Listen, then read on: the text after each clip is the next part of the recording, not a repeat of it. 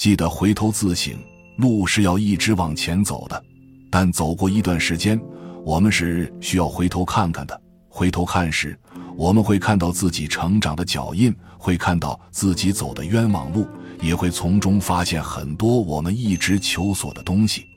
人生之路，勇敢者应时刻记得回头自省。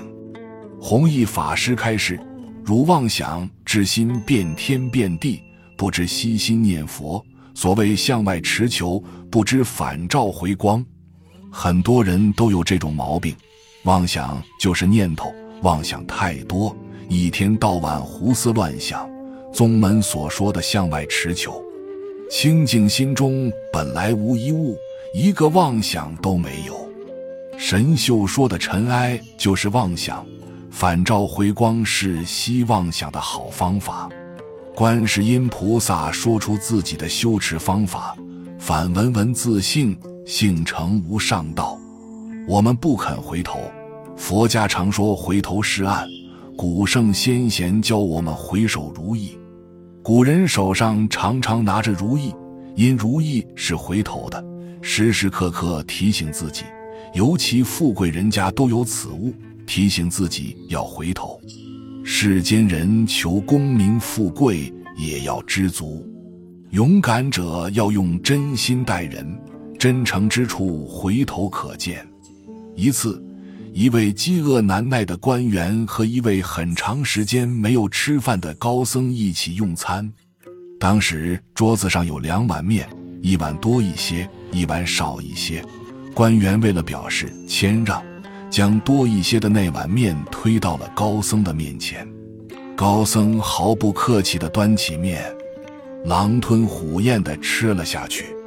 吃完后，官员又将小碗的面递到高僧的面前，对他说：“大师如果没有吃饱，就将这碗面也吃了吧。”高僧二话不说。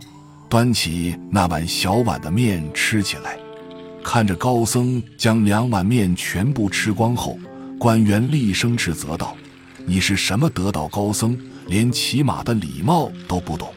我看不过是浪得虚名罢了。你很饿，难道我不饿吗？